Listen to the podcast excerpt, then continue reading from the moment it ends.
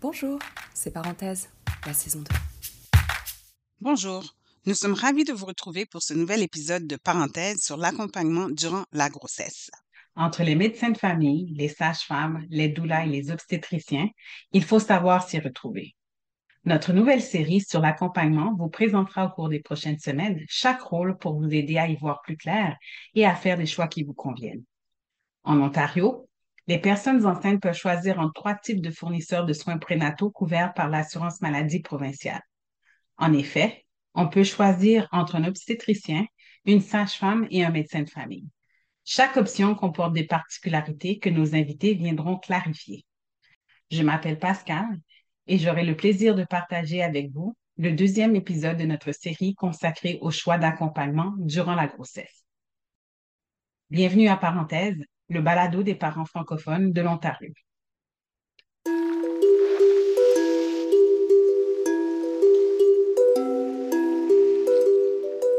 Nous avons le plaisir d'accueillir Nathalie Pambrun, sage-femme métis francophone de 20 ans d'expérience qui pratique maintenant en Colombie-Britannique. Elle a été la présidente de l'Association canadienne des sages-femmes, en plus d'avoir siégé neuf ans sur ce conseil d'administration. Elle fait également partie du comité directeur du National Aboriginal Council of Midwives depuis 18 ans. Merci Nathalie d'avoir accepté de nous rencontrer. Euh, J'aimerais que, que tu nous parles un petit peu de nous, que notre histoire puisse te connaître un peu. Alors, qui es-tu? Que fais-tu? As-tu des enfants? Quel âge ont-ils? Oui, alors euh, merci de m'inviter. Euh, c'est un plaisir d'être ici. Moi-même, je suis, euh, suis franco-manitobaine métisse. Alors, mes racines viennent de la région de la Rivière-Rouge. Et puis, mes deux parents étaient francophones métis. et puis, j'ai vécu la plupart de ma vie là. je suis sage-femme de profession. ça fait 18 ans que j'œuvre dans ma communauté à Winnipeg. Je travaille beaucoup avec les adolescents et, les, et leurs familles par rapport à la grossesse. Et moi-même, je suis maman. Euh, j'ai trois enfants de 13, 9 et 7 ans. Euh, donc, euh, ma vie est pleine. Comme ailleurs dans le monde, la sage-femme est celle qui aide d'autres femmes à accoucher. À la fin du 19e siècle, la pratique sage-femme a disparu au Canada. En 1991, en Ontario, la loi sur les sages-femmes a professionnalisé la pratique en l'intégrant au système de santé. Peu de gens connaissent le rôle joué par les sages-femmes inuits dans la résurgence de la pratique sage-femme au pays. Peux-tu nous raconter ce qui s'est passé? Au Canada, euh, avec quand les sages-femmes sont, sont devenues un peu plus intégrées euh, au niveau des systèmes de la santé, c'était en fait à, Nunavik, donc au nord du Québec, qu'on a vu euh, une résurgence. C'était la communauté, en fait, à ce moment-là, ils, créaient des nouveaux centres de santé et euh, les femmes déjà vivaient l'évacuation au niveau de la naissance. Donc, les gens devaient quitter pour accoucher ailleurs. Et c'était les aînés, c'était les femmes dans la communauté qui eux-mêmes ont dit, en fait, on veut accoucher ici, on veut que les soins de santé soient ici. Donc, même avant la réglementation, euh, il y avait des sages-femmes qui pratiquaient un peu à l'écart du système, qui, qui se sont unies pour, en fait, remettre en place les soins de, les soins de sage-femme. Et c'était dans une communauté au nord, à l'écart. Et, euh, et c'est un programme qui est très... Euh, qui vit un succès vraiment énorme et qui, encourage ou qui crée un espace d'entraînement pour les sages-femmes inuites. Euh, les femmes au Nunavik reçoivent les soins de santé dans leur langue euh, et n'ont pas besoin de quitter leur territoire afin d'accoucher. Euh, un, petit nombre, ceux qui ont peut-être des, des, des, soins, euh, des, ils vivent des difficultés au niveau de la santé euh, où les choses sont un peu complexes. Eux, peut-être auront besoin d'aller au sud, mais c'est moins que 10% euh, Et puis, oui, pouvoir accoucher dans son territoire, dans sa langue, euh, être servi et desservi par sa communauté, c'est un, modèle qu'on veut voir se répliquer à travers le Canada. Oui, explique-moi, euh, explique-moi, ça m'intrigue un peu quand tu dis que les gens euh, doivent être évacués au sud. quelle est la, comment, comment ça se fait que c'est, une pratique? qu'est-ce qui a déterminé que c'était une pratique à suivre et à appliquer. Et euh, euh, explique-moi les circonstances de ça, les, si tu les connais, bien sûr. Oui, alors, euh, évidemment, je pense que à un moment donné, on a vu, c'est, il y a eu comme une centralisation des services de santé où est-ce qu'on on voit comme un développement de services de santé qui a été plus développer au sud ou dans les milieux, urbains. Euh, on a vu aussi dans les parties rurales, euh, il y avait ces petits micro, euh, micro-systèmes de santé où il y avait une équipe qui s'occupait des gens, mais de plus en plus, on remarque que c'est difficile de, de, maintenir cela et c'est un peu à cause de la façon que les services sont livrés et la façon que les gens coordonnent les services de santé.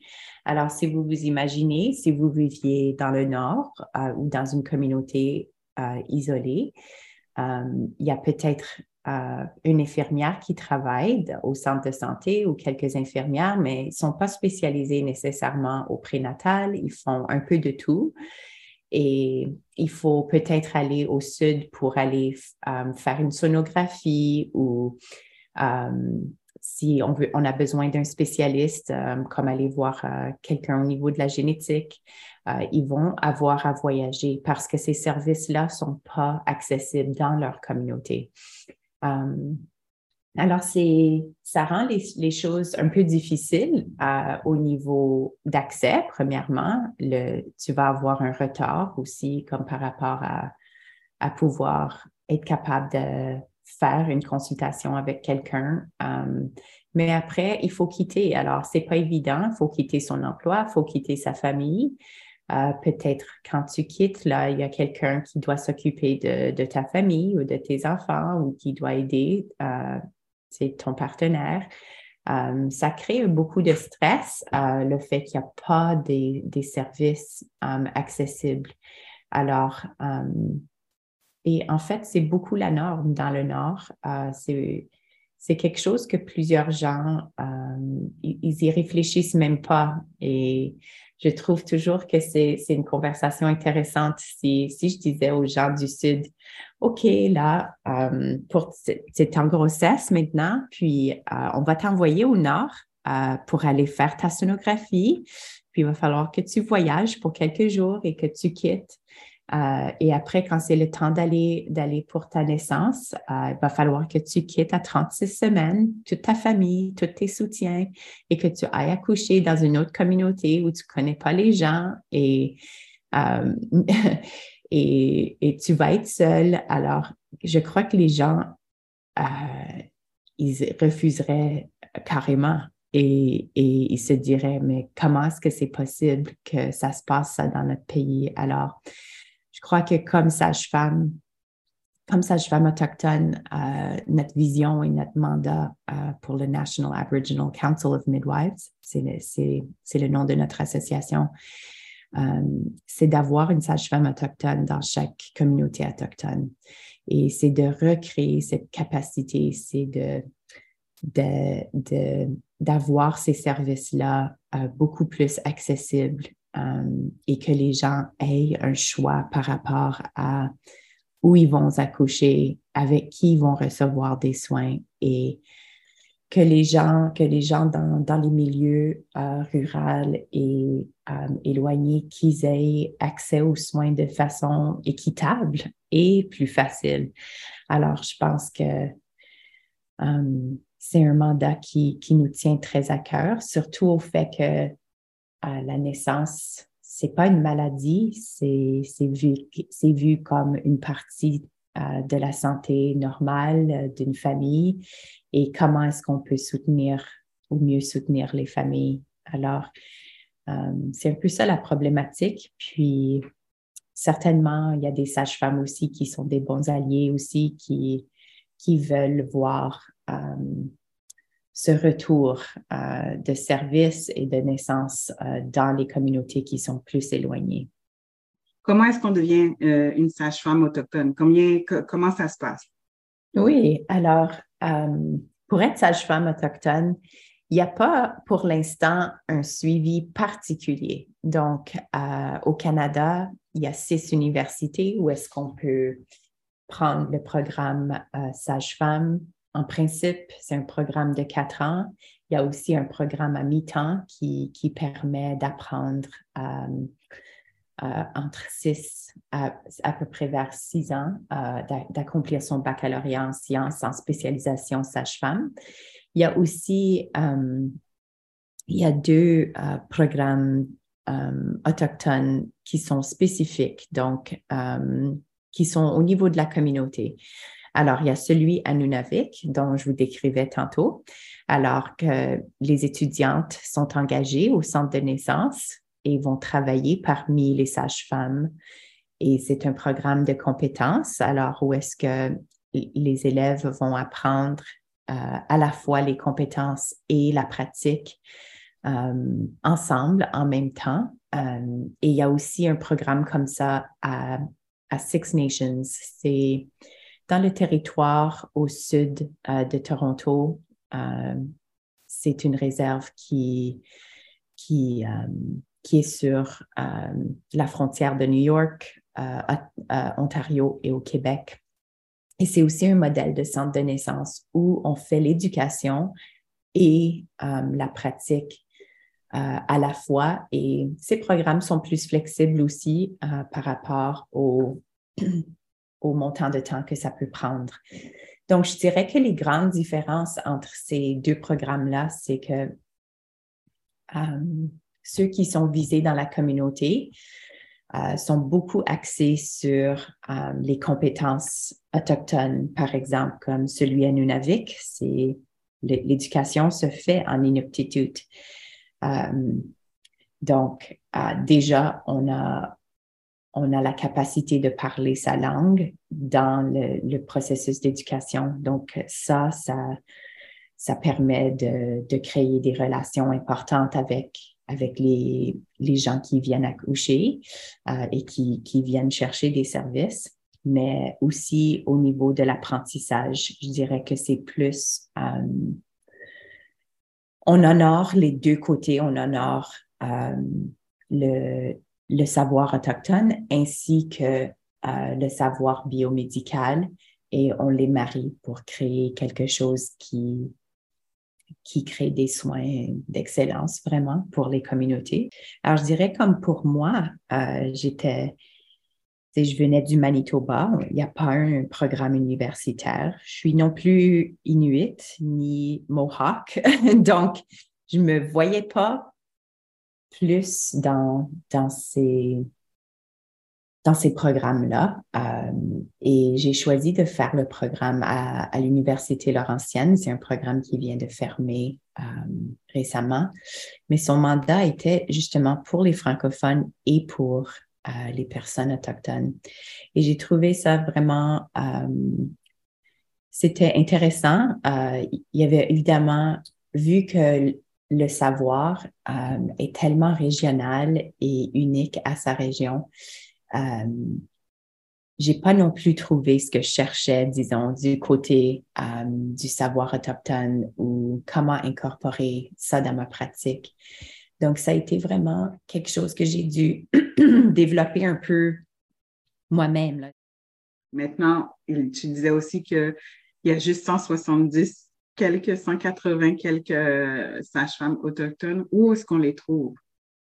comme oh. si j'étais autochtone, où est-ce que je pourrais aller pour trouver une sage-femme autochtone? Oui, alors, euh, mais je dirais que dans chaque province et territoire, d'habitude, les associations ainsi que, que les, euh, les groupes de réglementation euh, ont des listes des sages-femmes qui sont pratiquantes dans, dans leur province. Donc, on peut commencer là euh, et demander euh, les services d'une sage-femme autochtone, savoir où elle est située, euh, dans quel emplacement elle est, voir si, si, cette personne se retrouve dans ta communauté ou pas. C'est bien aussi de s'auto-identifier de toute façon parce que je crois que les gens deviennent plus on commence à faire euh, des entraînements au niveau euh, de l'antiracisme, au niveau de l'importance euh, de, donner des soins qui sont culturellement sûrs. évidemment, il y a des gens qui euh, je pense s'auto-identifier, ça permet d'ouvrir la conversation un peu avec ton pourvoyeur de santé. Alors, en espérant que vous pouvez trouver quelqu'un. Sinon, je pense que c'est important aussi euh, de plaidoyer puis de, réfléchir à la façon qu'on peut agrandir ces services-là. Euh, et en partie, l'agrandissement de la profession se fait avec la visibilité de la profession quels sont les bénéfices d'avoir une sage-femme autochtone quand on est autochtone? Alors, euh, je pense, quand je réfléchis pour moi-même à ce qui est important ou ce qu'apporte euh, une sage-femme autochtone à, la famille ou à, à la personne qui est enceinte, on commence souvent aussi par reconnaître l'esprit parce que quand quand on réfléchit à la santé, c'est pas uniquement le physique, c'est pas uniquement le mental. Il y a aussi l'aspect euh, spirituel. Et quand je parle de ça, je parle pas de la religion, je parle de, cette lumière quoi qui brille à l'intérieur de nous, qui qui euh, qui a besoin d'être nourrie, qui a besoin d'être euh, sécurisée et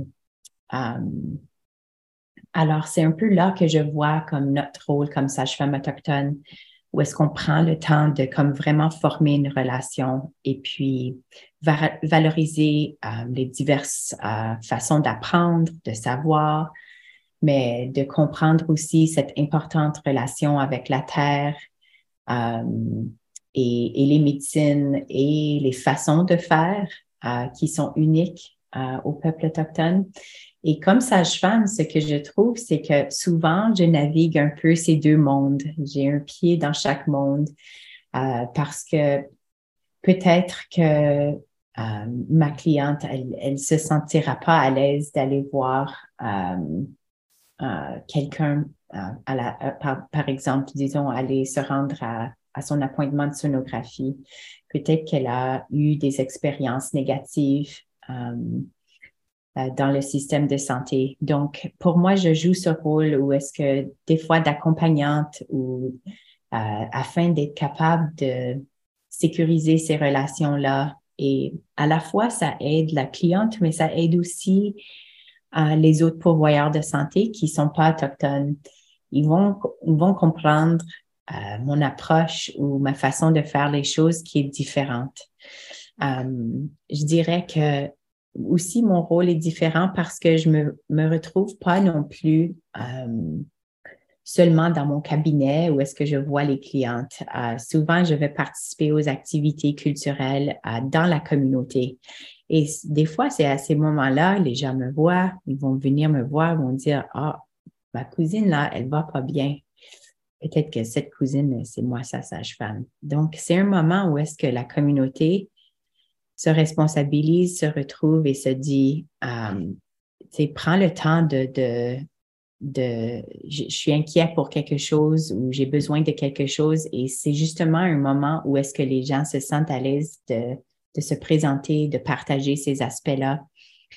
Et puis, c'est une façon aussi euh, de vivre dans, parmi sa communauté et de comprendre un peu les besoins de chaque communauté parce que parfois on, pratique dans un certain rôle ou dans une certaine sphère, puis on ne pense pas aux autres euh, parties de la vie, euh, disons. Alors, quand on est euh, en communauté, quand on fait partie des événements, on est avec les aînés, on est avec les, jeunes enfants, on entend les défis au niveau de la santé et on peut appliquer un peu comme se connaître et ce besoin de la communauté et voir où est-ce qu'on peut euh, trouver les ressources pour la communauté. Euh, et puis, je dirais que ça peut être un peu de tout, ça. Ça peut être dans la sécurisation de comme s'il y a des gens qui, qui, ont de la difficulté à trouver accès à de la nourriture saine, alors tu vas participer, par exemple, dans ta communauté à des initiatives qui peut-être euh, comme par exemple une initiative qu'on avait eue, nous, c'était pour euh, faire la pêche et avoir accès à, euh, à des protéines, à des huiles, mais à des produits locaux qui aident aussi à supplémenter pour les familles qui ont des difficultés à, à se nourrir euh, avec les prix qui, qui montent et, les choses qui changent. Ça va peut-être être aussi euh, pour aider à trouver accès à, dans mon rôle, je joue aussi le, euh, peut-être que les gens sont en transition, vu que je m'occupe souvent des ados, ils sont peut-être en transition entre les différentes maisons parentales et alors à assurer qu'ils vont trouver un bon espace pour pour vivre et être bien soutenu. Euh, alors, euh, je fais comme des liaisons un peu avec les, pourvoyeurs de santé dans la communauté qui peuvent aider. Euh, et souvent, les gens ne savent pas non plus qu'est-ce qui existe dans la communauté par rapport à les ressources. Donc, c'est quelque chose que, comme sage-femme, je peux faciliter. peut-être des fois, c'est faciliter le transport.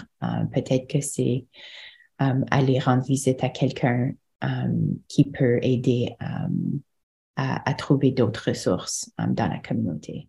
Je pense que c'est vraiment intéressant d'avoir ce côté humain qui est lié au médical, mais qui prend d'abord en compte, en compte que c'est un humain qui a besoin d'aide et puis ça peut venir de toutes sortes de formes et de toutes sortes de côtés.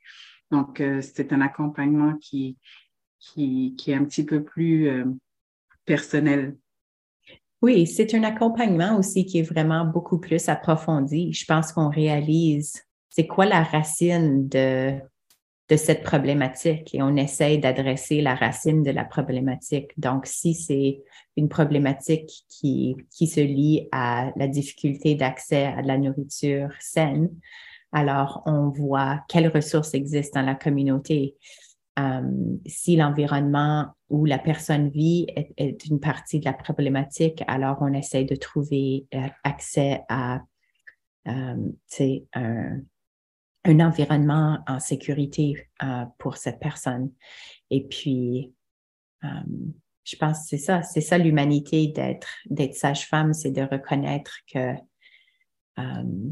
ce que les gens recherchent ou ce qu'ils ont besoin sont, sont aussi des fois des, des, services qui sont vraiment de base euh, euh, à, à, la santé et, euh, et, d'assurer. Donc, on a parlé du côté social, qu'on a parlé du côté des coutumes et puis qu'on a parlé de, de l'origine des sages-femmes. Mais est-ce que maintenant les soins sages-femmes, est-ce que c'est sécuritaire? Oui, je dirais qu'on travaille là-dessus euh, comme sage-femme.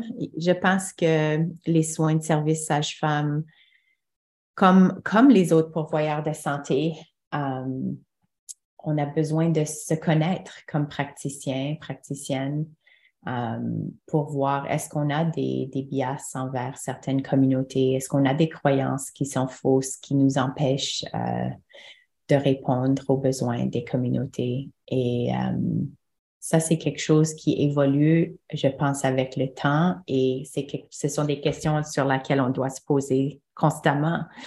Euh, la capacité d'être, de, de créer ou de, de, donner des services qui sont sûrs culturellement, c'est, c'est quelque chose qu'un client pourra nous dire si on a eu un succès là ou s'il y a eu des, des problèmes. Et je pense que c'est important de, de réfléchir euh, pourquoi les gens ne viennent pas à la clinique. Et si je faisais un, une clinique drop-in euh, pour certains gens qui, qui, ont de la difficulté à venir à temps?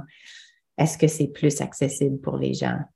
Pour moi, si on fait des choses comme ça, si on change notre façon de faire euh, et on voit que la communauté reçoit ça bien et qui se présente et qui sont ouverts et qui partagent euh, ce qu'ils ont besoin, c'est là qu'on réalise qu'on a du succès. C'est là qu'on réalise qu'on a avancé les choses. Alors, je dirais que la profession sage-femme a, du chemin à faire, pareil comme tous les autres systèmes de santé. Malheureusement, notre système de santé au Canada euh, n'a pas été bâti avec l'idée des minorités euh, au centre. Et je pense que c'est là que c'est super important qu'on voit la diversification dans les professions, euh, où est-ce qu'on voit les communautés reflétées dans les services de santé, parce que c'est nous, c'est les sages-femmes autochtones, c'est les sages-femmes de différents héritages qui vont euh, transformer les soins, qui vont être capables de parler du besoin que leurs communautés ont, qui sont particuliers et qui vont être capables de transformer euh, les systèmes pour qu'ils soient plus sûrs pour les familles. Au niveau médical, est-ce que quand on, quand on se concentre juste sur euh, le niveau médical, est-ce que les soins sage-femme sont aussi sécuritaires que les, les, soins que je peux avoir avec un médecin euh, ou bien un obstétricien, disons? Je dirais que la relation est beaucoup plus axée sur la capacité d'être euh, culturellement sûr de ce côté-là parce que euh, ce qui est unique à la sage-femme, c'est le modèle. C'est le modèle des soins que, que offre la sage-femme. Alors, premièrement, c'est le partenariat. Je dirais que euh, toutes les sages-femmes travaillent en partenariat avec euh, la personne enceinte et leurs proches durant la grossesse. Puis ils offrent un soutien qui n'est pas autoritaire et qui respecte euh, les besoins d'un individu et leurs expériences. Je dirais déjà le fait que les, services sages-femmes, euh, les gens ont accès à nous 24 heures sur 24. Alors, on travaille dans des petites équipes euh, on est toujours assuré pour nos clientes euh, de pouvoir parler à une sage-femme s'ils ont une inquiétude. Déjà, être capable d'appeler quelqu'un et d'éliminer une inquiétude plus vite, ça, rend que les gens vont se sentir mieux, ils vont se sentir, ils peuvent poser une question, partager une préoccupation, euh, annoncer le début du travail. Et, ça, c'est rassurant on a l'impression d'être suivi vraiment. On a le temps aussi avec, avec la, la, relation sage-femme est beaucoup axée sur la continuité des soins. Donc, on va connaître notre sage-femme en début euh, de la grossesse. Euh, peut-être qu'on est dans une petite équipe de deux ou trois euh, ou juste une ou deux, mais après, c'est l'une de ces sages-femmes qui va être à l'accouchement et après qui va faire le suivi pour les six à huit semaines avec la maman et le bébé. Et c'est ce genre de... C'est vraiment fondé euh, sur ce relationnel, mais aussi, je pense que ce qui est rassurant ou ce, qui, ce que les familles apprécient beaucoup, c'est qu'on donne les soins euh, d'une façon qui sont fondées euh, sur des données probantes. Alors, par exemple, dans ma pratique, euh, je vais toujours demander le consentement euh, de la femme par rapport à euh, j'assume pas que, que, la personne enceinte veut ou veut pas quelque chose. En, fait, ce que je vais faire, c'est d'en parler, par exemple, c'est de dire, si tu veux, par exemple, à, poursuivre, comme les tests génétiques en début de grossesse. Voici les risques, voici les bénéfices. Et là, les gens explorent ces idées et on parle, on a la chance de parler ensemble. Euh, et les gens peuvent baser pas juste sur les données probantes, mais ils vont aussi insérer leurs valeurs. Euh, c'est peut-être des valeurs qui sont associées à leur culture euh, ou leur façon de faire ou leurs valeurs dans leur couple qui vont transformer la façon et comment ils vont faire leurs décisions. Et c'est un moment super intéressant dans la grossesse où quand les parents s'apprivoisent à, recevoir l'information, le digérer, faire des décisions, ils vont faire ça bientôt pour leur nouveau-né, pour quelqu'un qui n'est pas juste eux-mêmes dans le système de santé. Donc, on propose une façon de faire les choses qui rend les gens actifs dans leurs soins de santé. Et ça, c'est très unique à, à, le suivi sage-femme. Une autre chose aussi, c'est de pas assumer où est-ce que les gens vont se sentir le mieux par rapport à vouloir euh, accoucher. Alors, avec une sage-femme, on parle du choix du lieu d'accouchement. Euh, on offre des soins aux gens euh, dans des lieux d'accouchement de leur choix. Alors, ils peuvent planifier d'accoucher à domicile, à l'hôpital, dans des maisons de naissance ou des cliniques, selon comme les installations qui sont dans les régions. et puis, je dirais que c'est un peu ça qui rend vraiment unique euh, les soins sage-femme. C'est vraiment relationnel euh, et, on prend le temps d'expliquer aux familles euh, les choix, les options, mais c'est aussi de rencontrer les gens où ils sont. Peut-être que une certaine famille vit quelque chose qui est unique et difficile.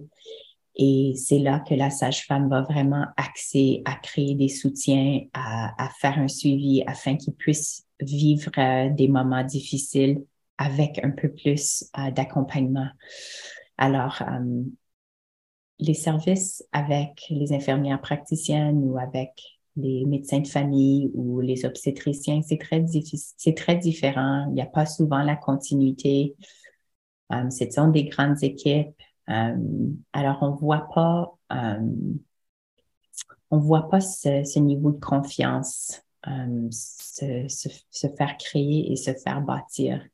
Et je pense que ce qui est important, je pense que les gens savent souvent pas, c'est peut-être qu'ils pensent que quand j'ai une sage-femme, euh, j'aurai une limite peut-être d'accès à certaines choses. En fait, c'est le contraire. Euh, la sage-femme peut offrir euh, tous les mêmes tests de, santé, peut faire des références à, des spécialistes si c'est nécessaire. On joue vraiment ce rôle aussi de coordination et je crois que le plus grand cadeau vraiment, c'est le, le relatif, c'est d'être capable de, de, bien connaître les, les, familles avec qui on travaille et de les suivre pendant une année. Alors, et peut-être plusieurs autres années si on plus d'enfants.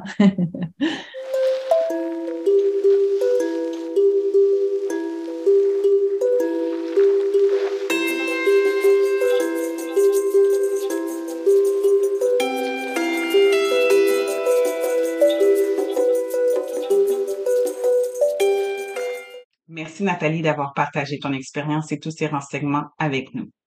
Juste avant qu'on se quitte, nous faisons un petit segment où on, pose à nos invités des questions en rafale sur leur vie de famille, histoire de s'inspirer, rigoler et d'apprendre de, leurs expériences.